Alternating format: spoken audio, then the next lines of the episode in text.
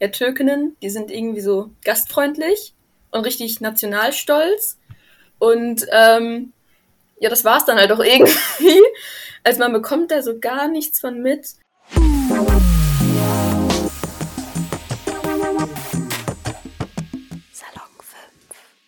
Hi, ich bin Salon 5 Reporterin Nasra und ich sitze hier mit. Mit mir, hi, ich bin die Eileen, Abiturientin und Freundin von Nani. Genau, und heute sprechen wir über ein Thema, was uns beide, glaube ich, sehr am Herzen liegt, nämlich kulturelle Repräsentation in den Medien. Ja, also in Büchern, in Filmen, Serien, Theater, alles, was es gibt. Und wir haben vorher noch ein bisschen gequatscht und dann hast du mir einen Autor genannt, Eileen. Willst du das mal für unsere ZuhörerInnen nochmal erwähnen? Gerne. Aladin El Mafalani, ähm, der wirklich sehr gute Bücher geschrieben hat zum, und unter anderem ähm, das Integrationsparadox, Mythosbildung und wozu Rassismus, ähm, die diese ganzen Fragen einfach nochmal aufwerfen, womit wir uns gleich beschäftigen werden. Ja, und ich sitze gerade hier neben ähm, ein Buch, was ich tatsächlich im. Ich hatte dazu eine ähm, Klausur in der Abi-Prüfung in Englisch. ähm, das heißt Girl, Woman, Other von Bernadine Evaristo. Und dieses Buch ist so krass schön. Ich habe das von einer Freundin empfohlen bekommen, ähm, die selber schwarz ist und sich halt sehr mit Büchern beschäftigt, die halt eben diese Diversity drin haben und äh, Kulturen akkurat repräsentieren. Und das erste Mal, als ich dieses Buch aufgeschlagen habe, war ich so, oha, okay, weil es für mich irgendwie echt ungewohnt ist, von Kulturen zu hören, die halt nicht von ähm, einer weißen Person quasi beschrieben worden sind. So, man, man lernt einfach so viel krass, äh, so, so krass was davon. Ja, same. Ähm, ja, also das Buch kann ich erstmal dick empfehlen. Ähm, das ist halt quasi so ein Buch über ähm, die Entwicklung von mehreren Frauen oder non-binären Menschen und ähm, die Charaktere haben halt immer so eine Beziehung zueinander und ich bin jetzt ganz, ganz hinten und es werden Charaktere erwähnt, die ganz vorne sind und dann muss ich nochmal nachschlagen, so, oh mein Gott, die waren doch irgendwie Cousinen oh, oder so und das ist irgendwie echt cool. Also es ist wahrscheinlich halt eine englischsprachige, ja, ist eine englischsprachige Autorin.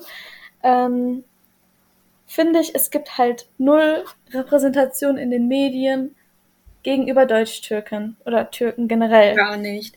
Also vielleicht ein bisschen zum Background, sowohl Nani als auch ich sind beide türkisch, beziehungsweise haben einen türkischen Migrationshintergrund.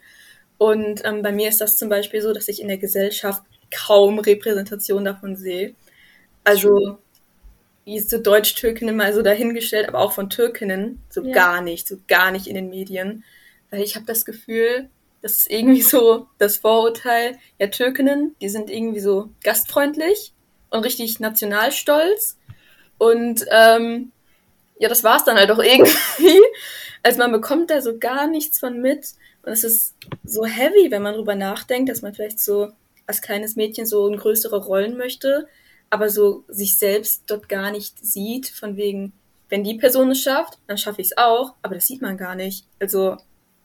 Ja, also das war halt auch irgendwie voll so ein Thema, was mir die Entscheidung leichter ähm, fallen lassen hat ähm, dich auszusuchen, weil ich war so, okay, wir haben beide einen oh. türkischen Hintergrund und endlich kann ich mit jemandem über meine Frust darüber reden, dass ich nie Repräsentation gefunden habe. Ja, wirklich. Habe. Das ist, ist richtig krass. Ich habe das Gefühl, es gibt mehr ähm, Repräsentation gegenüber anderen Ethnien oder Kulturen als vorher. Ähm, zurzeit gibt es ja auch echt so, so Kinderbücher zum Beispiel, ich wollte aber dazu, wir müssen diese eine TikTokerin raussuchen. Ich weiß nicht, ob du weißt, von wem ich rede. Die stellt Kinderbücher auf TikTok vor und die macht das so verdammt gut. Also die erzählt von Kinderbüchern, bei denen zum Beispiel ähm, thematisiert wird kulturelle Diversität, dass mhm. es mal mhm. drin vorkommt.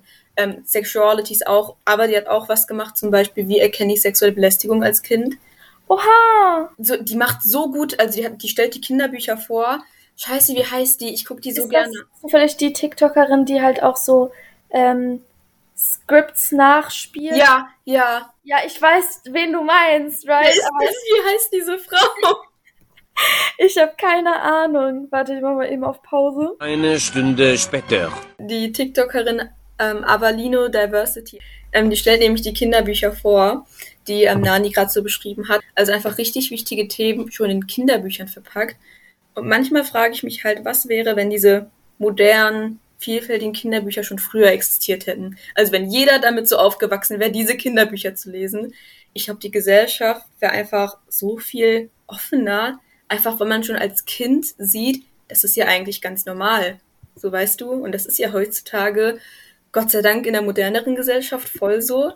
Aber manchmal merkst du, dass so verankert immer noch paar Vorurteile drin sind, die das Leben so ein bisschen erschweren.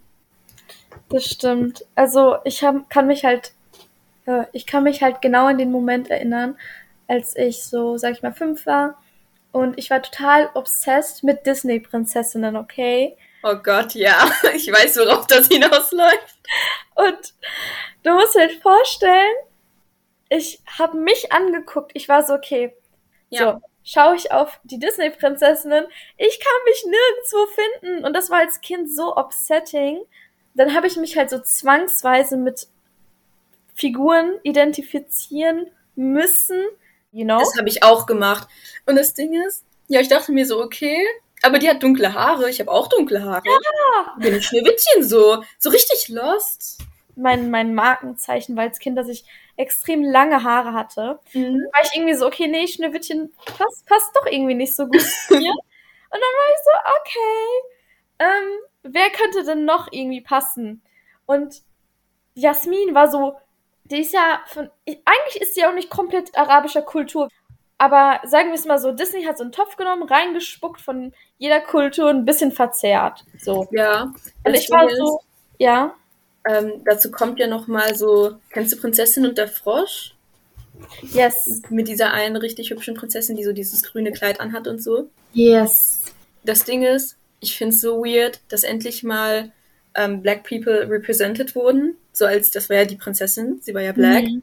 Und dann war sie einfach so gefühlt 90% des Films ein Frosch, bis sie wieder gezeigt wurde. Und ich war so, Junge. So, Dankeschön. So, so, hä? So, sie, endlich haben die sich mal dazu entschieden, so People mehr zu representen von allen Hautfarben und dann ist das einfach ein Frosch. Also das, das war richtig so ein Down-Moment für mich.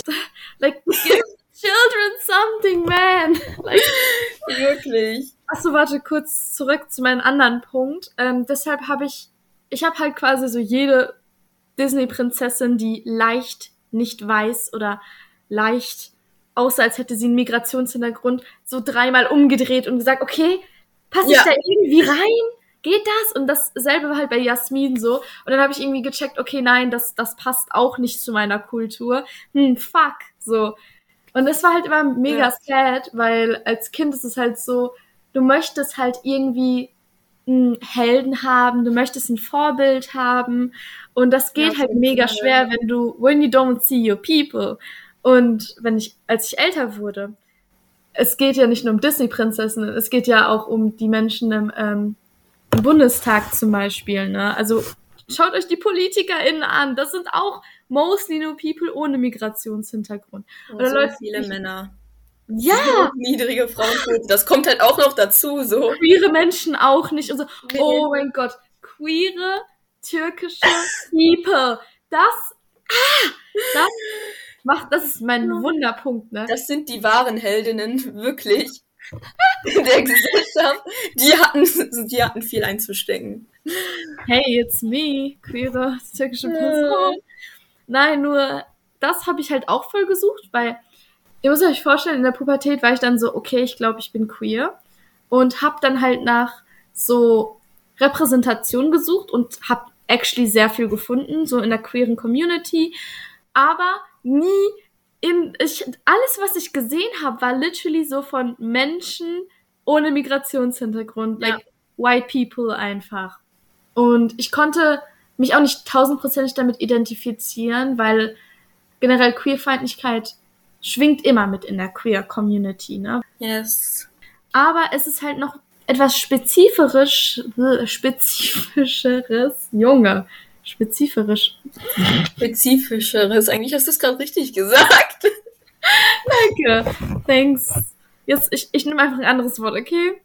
Also es ist wieder was anderes, wenn du halt in der muslimischen Community aufwächst und queer bist. Es ist ja. was komplett anderes. Ich glaube, was du meinst, ist einfach nur die Intersektionalität. Wie ist mir das Wort entfallen? Dankeschön. Gerne. So ganz verschiedene Punkte halt haben, wo sie halt in der Gesellschaft eher diskriminiert werden können. Und dann kommt halt dieses Migrationshintergrund, das wäre bei uns beiden das Türkische, ähm, dann die Queerness so mit dazu, so ja, weißt du. Dann noch eine Frau sein in der Gesellschaft. ja, dann wirklich, also es ist halt so viel. Und ähm, ja, das Ding ist, ich glaube, von Kultur zu Kultur wird das irgendwie so unterschiedlich gehandhabt. Und man wird halt gerne jemanden sehen, der es einem vormacht, dass man weiß, okay, bei der Person hat es geklappt, sich zu outen oder ja. ähm, irgendwie die Werte trotzdem beizubehalten und in Deutschland immer noch als integriert zu gelten und das einfach alles hinzubekommen, ohne dass man jetzt irgendwie so dieses, also die reden jetzt einfach nur, die sprechen ja sowieso eine Minority an. Aber das Ding ist, diese Minority ist eigentlich größer, als wir denken, glaube ich. Ich ja. sehe die nicht so oft, aber ich glaube, das liegt daran, dass viele sich nicht trauen, das zu zeigen. Dadurch, das dass es halt keine Representation gibt. Ja, voll. Also ich habe sehr viele ähm, türkische Kolleginnen, wo ich weiß, dass sie schon eine queere Tendenz haben, ähm, aber das so krass unterdrücken, weil es halt einfach tabu ist. Genau. Ja. Also krass mehr, äh, also noch mehr tabu als in ähm, Communities, wo die halt eben nicht türkisch sind, you know. Bei mir war das immer so mit der Intersectionality entweder oder. So habe ich mich halt krass gefühlt. Ja, als ich, als ich gecheckt habe, hey, ich bin queer, war es so ein bisschen so, okay, jetzt muss ich meine Kultur dafür aufgeben, weil ja. ich noch nie jemanden gesehen habe, der beides jongliert, you know. Und dann habe ich halt so lange meine Kultur vernachlässigt, mich dafür geschämt, ähm, weil Junge, wenn nur wenn nur eklige Stereotypen repräsentiert werden. Ich wollte sagen, wie krass dieser Impact ist, wenn man darüber nachdenkt. Also Menschen vernachlässigen ihre Personality, so ihr, ihr Human Being und unterdrücken einfach einfach ihre Identität dadurch. Also überleg mal, wenn du deine Queerness unterdrückst, du unterdrückst einen Teil von dir. Ein ja. Teil von dir, um einen anderen Teil von dir zu gefallen. Weil beides gleichzeitig geht ja anscheinend irgendwie nicht. Und es ist, es ist so schlimm, weil das Ding ist, du hast einfach eine Identität, die, die halt nicht so standardmäßig ist. Also die ist nicht so typisch Character in einem Movie, gerade mal so ganz nett, sondern du bist halt ein Mensch und du hast so viele Facetten und voll viele könnten die, glaube ich, in Einklang miteinander bringen. Aber es geht halt einfach nicht, dadurch, dass sie denken, dass sie es nicht können und dann trauen sie sich nicht und dann machen sie es nicht. Und das ist so, so schade weil ich glaube, dahin gehen so viele Chancen, glücklich zu sein, sich mit anderen Menschen zu kommunizieren, also nein, aber sich mit anderen Menschen auseinanderzusetzen und mit denen dann zu kommunizieren über deren Erfahrungen, was wir beide gerade zum Glück machen. Einfach um zu zeigen, yo, es gibt Leute wie uns, wir verstecken uns nicht, also wir haben keine Angst davor, dann irgendwie so Kommentare zu bekommen. Also ich kann da glaube ich nichts mehr anfügen. Du hast es glaube ich sehr gut zusammengefasst. Ähm, eine Sache, die ich noch ein bisschen ausführen möchte, ist, ähm, wie es ist, sich gegen den Stereotypen zu stellen. Also wir beide sind sehr gut in der Schule gewesen, bei mir. ich wir bin sind, ja noch dabei. Ah, und wir beide sind, lass uns es einfach so sagen, hochintelligente Frauen so. Und ich habe das yes. Gefühl, es wird so krass nicht erwartet von ja. Deutsch-Türken. Also unser Bildungssystem ist halt darauf ausgezielt, reiche Menschen mehr zu supporten, weil die halt mehr Ressourcen haben, basically. Menschen zu supporten, die sowieso schon einen hohen Bildungsstand haben, you know? Ja. Also, wo die Familie schon studiert hat, gut bezahlte Jobs haben und so, you know, like that stuff. Und ich glaube, es wird halt direkt so von Migrantenkindern halt erwartet, okay, von denen wird sowieso nichts. Wir machen höchstens irgendwie eine Ausbildung, ähm, die werden einen schlecht bezahlten Job haben, äh, die werden nicht studieren, sie sollen sich gar nicht Mühe geben. So irgendwie wird das mir halt voll suggeriert und so wurde es mir auch suggeriert in der Schule, muss ich sagen, leider. Ja, bei mir auch. Ehrlich? Ja, also eine meiner Erfahrungen, ich werde das niemals vergessen, auch wenn es in der achten Klasse war und ich jetzt in der Q2 bin. Ähm, wir haben so eine Deutscharbeit geschrieben und dann haben wir die zurückbekommen und ich hatte irgendwie eine 1 minus oder so, eine 2 plus. Ich, ich glaube, es war eine 1 minus. Und ähm, dann kam halt ein deutscher Junge zu mir, hat, also er hat mit seinem Freund geredet. Und dann meinte ich, habe ich halt gehört, wie mein Name gefallen ist. Und da war ich so, ja, yeah, what's up? Und dann ähm, meinte der halt zu mir so, yo, ähm, nichts gegen dich, aber wie kannst du als Türkin eine bessere Note in Deutsch haben als ich als Deutscher? Und ich war so, ja. Sprachlos, Digga. Vor allem so in der achten Klasse, überleg mal, ich glaube, ich war 13. Und das zeigt ja, dass auch schon so, ich sag mal, Kinder in Anführungsstrichen so denken. Also das Ding ist, was sagst du denn dazu? Entschuldigst du dich? Ja, tut mir leid, das nächste Mal achte ich drauf, dass ähm, die Deutschen eine Note kriegst. halt eine bessere Note kriegen als ich und ich werde schlechter oder ich, ich, ich helfe dir, äh, da, dass du eine bessere Note als ich bekommst oder ja, äh, was denkst du dir eigentlich? Weil das Ding ist, ich war 13 und da kannte ich mich noch nicht so gut aus. Und da war ich halt so, ja, keine Ahnung. Ähm, vielleicht hat unsere Lehrerin unfair entschieden oder ich wusste halt nicht wirklich, was ich sagen soll. Weil das war so, ja, yeah, wie kann das sein, du als Türkin so, vor allem im Deutschunterricht? Ja, Digga, als wenn die Menschen, die hier ja. zugezogen sind, sich null mit Sprache auskennen. like it's embarrassing. It's ja, das war actually nice. Fun Fact, ähm, habe ich von meinem Abitur stibitzt. Ähm, nämlich die Menschen, die zweisprachig aufgewachsen sind, bilingual aufgewachsen sind, haben sogar eher die Chance, in ähm, weiteren Sprachen gut abzuschneiden. Yes. Es gibt eigentlich so viele Vorteile. Weil wenn du überlegst, du wächst auf mit zwei Kulturen, bei uns beiden war das ja die türkische, und du siehst dann einfach, also erstmal das mit der Sprache, du kannst in andere Sprachen vielleicht auch ein bisschen besser lernen, einfach weil du dann diese Veranlagungen ein bisschen dazu hast. Du hast ja schon Erfahrungen gesammelt, so zwei Sprachen zu sprechen. Aber auch, du wächst mit zwei Kulturen auf, du, du siehst so viel von der Welt, du kannst so viel davon erleben, du kannst für andere Persons ein Vorbild sein. Und das ist so underrated, dass man eigentlich so viel zur Gesellschaft damit beitragen könnte. Aber wenn man halt keine Stimme bekommt, dann geht das nicht.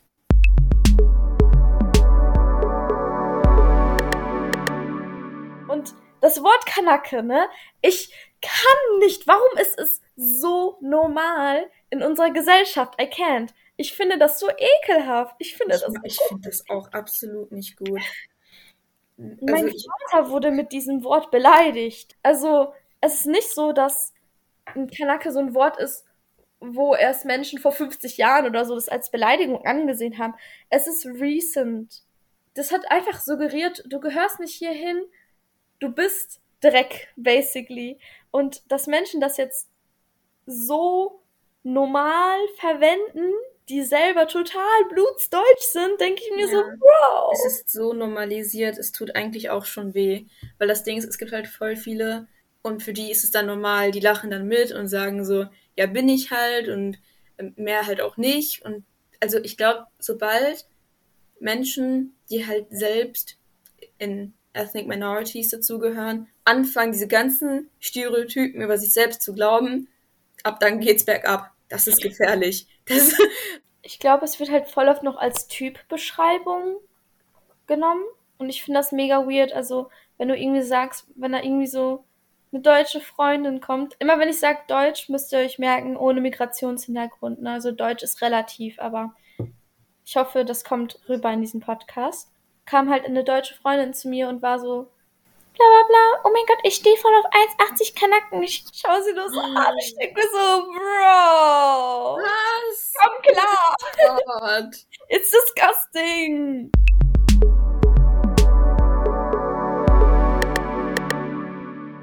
Also, ich habe jetzt ein Buch aufgeschlagen, das heißt, ähm, Eure Heimat ist unser Albtraum.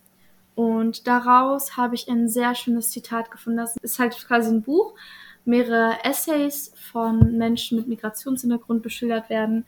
Und ähm, genau, ich lese einfach mal schnell drin vor. Wenn ich mich hier umschaue, sehe ich in diesem Land niemanden, der so hart arbeitet wie Migrantinnen. Niemanden.